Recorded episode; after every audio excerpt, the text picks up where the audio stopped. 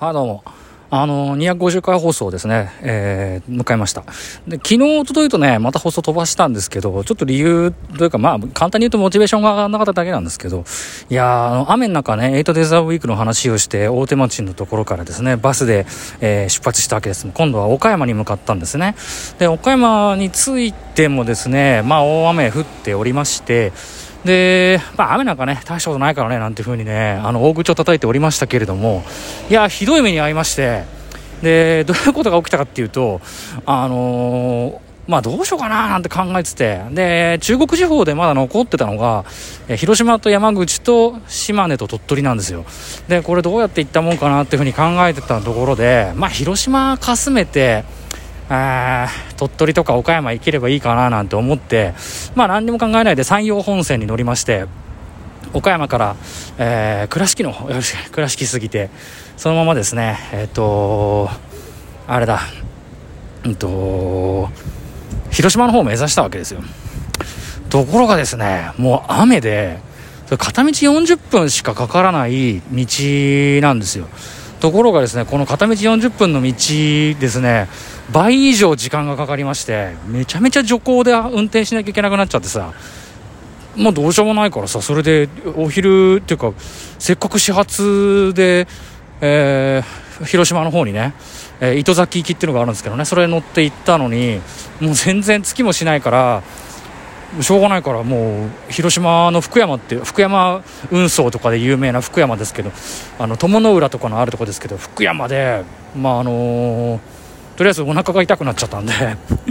あの立派なホテルでお手洗いをお借りしてそれからメモ用紙をお借りして ちょっとしたことに使いましてあのメモ用紙ってあれですよ。あのあのメモをしてあのちょっとこう記録を取らなきゃいけない案件が生じちゃったんでちょっと紙がいるなっていうんでペンはあったんですけどね。自分の手帳になんかそういったこと書きたくなかったんでわざわざしょうがないからというんでメモ用紙を、えー、拝借しまして、まあ、広島の福山の大きな立派なホテルにはお世話になりましたけども、まあ、そんなこんなでさしょうがないからっていうんでまた調べてどうしようもないから松江っていうね、島根県の松江に行くためにはですね、そこからこう引き返して、えー、もう一回今度また岡山の倉敷まで行ってで倉敷から、えーと、今度、えーと、白尾線っていう人弁に白いの神田白山の白ですけど白尾線っていうのに乗りまして、えー、今度は新見っていう駅を通り越してで米子っていうところまで行きましてで今米子は鳥取ですけど米子まで行ってで松江まで行くっていうルートになるわけですよ。まあこれも雨だったんですけどね、まあ、しょうがないからずっと本読んでて。まあでも読書ははかどりましたね。ちょうどその夏目漱石の「後人」っていうのを読んでたんですけどもうそれもね読み切りまして。でちょうどその 田村炎の写真集を買った時に一緒に買ったのが岩井島子っていう、まああの変まあ、変なおばちゃんなんですけどね。その人の、あの小説のね岡山が舞台になってる小説の続編が出たっつうんでちょっと書店でざわっとしたんでそれを買おうかなと思って買ったんですけどね。まあ大したことなかったですね。あのそれとか2冊読み切っちゃってさ。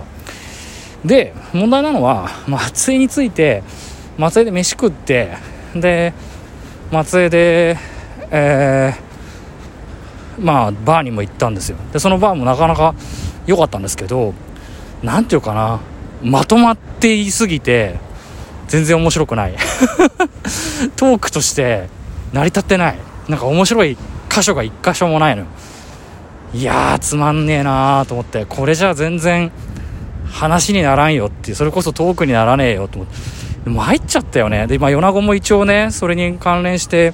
えー、翌日ちらっと行ったりとかもしたんですけどそこも全然面白くなくて。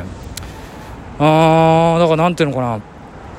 わざわざね中国地方の島根と松江、えー、島根の松江と鳥取の米子まで行ったのに何のこうトーク広がりもないぐらいなんていうのかなあのー、うん新宿に行くのだってもうちょっとエピソードあるだろうっていうようなぐらい何のエピソードも発掘できない状態になっちゃってこりゃ困ったななんて思ってさ。で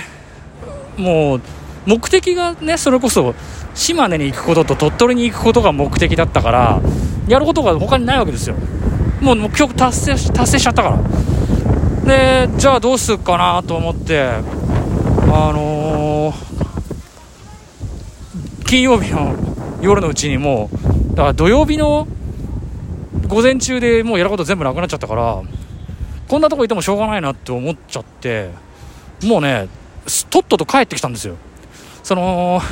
山陽本線山陽本線と白尾線を使って、えー、松江まで行った時には18切符使ったんですけど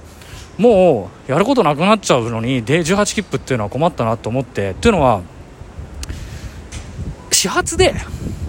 在来線だけつまり特急とか新幹線乗らないで松江から関東の私の地元に戻るのは始発で在来線で向かってもその日のうちに着かないんですよ。だからもう始発が始まったところで終電を逃しちゃう。その日の終電を逃しちゃうことになっちゃうからこれはどうしようもねえなっていう風なところがあったんで。で18切符使って行っても始発で帰れないしえっ、ー、と結局そこからなんですかね。新幹線使っても1万9000いくらで帰れるんですよ。1万9000いくらで帰れるのが正味67時間で帰れるわけですよ。だから松江のねえっ、ー、と今調べたらそういうルートではないんだけど松江を、うんと、9時58分に出る電車に乗ってまああのー、特急やくもっていう小泉やくものやくもですけど特急やくもっていう電車があってそれ乗って岡山まで行ってで岡山から東海道新幹線乗っていくとえっとね4時過ぎには自分の家に着けるんですよ。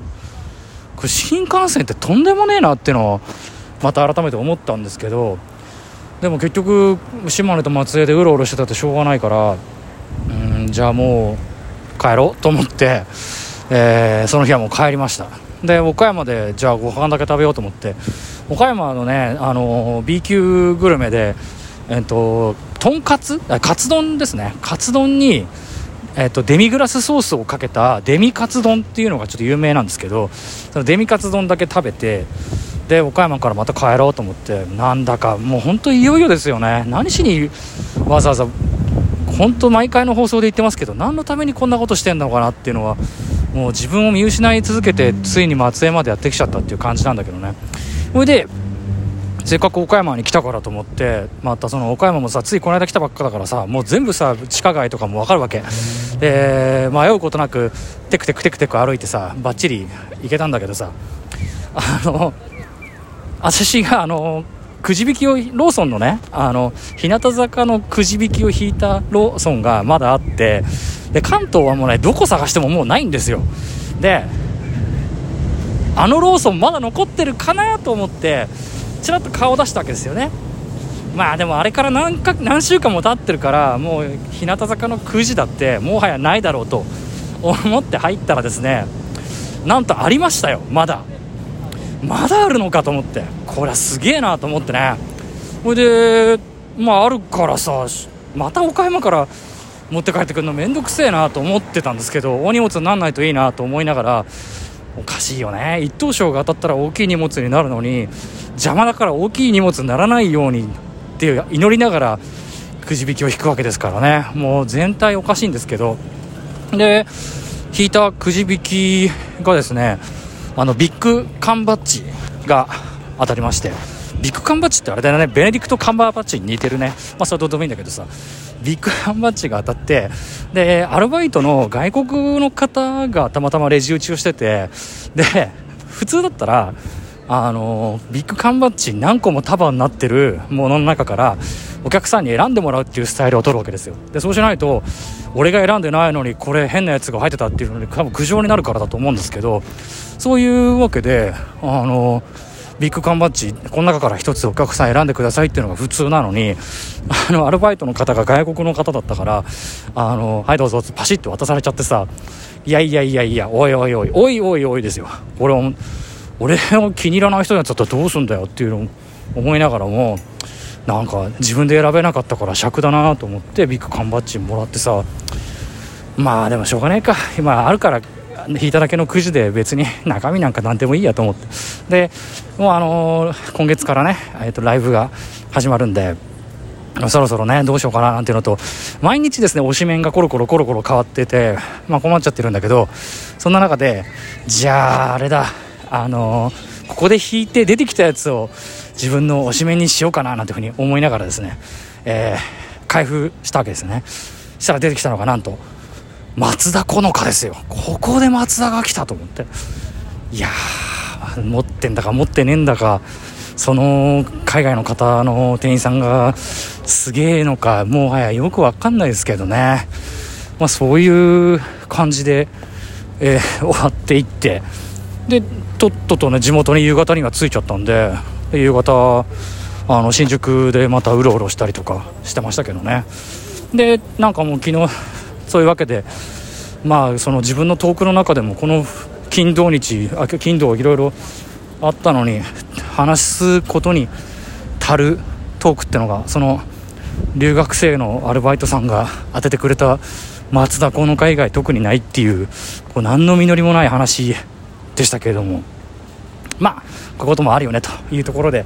えー、250回放送がこんなんでよかったのか分かんないんですけど、まあ、そういう感じで終わっていった土曜日でございました。えー、ここまでのご視聴ありがとうございました。それではまた今度お元気で会いましょう。長嶋あさみの人類最後の1年間第250回放送。いやえー、っと収穫なしを終了いたします。さよなら皆さん。あ収穫あったよなでもな。あだから旅の収穫はなしにしとこうか。いやでもまあいいや。さよなら皆さん。悔いのない一日にしましょう。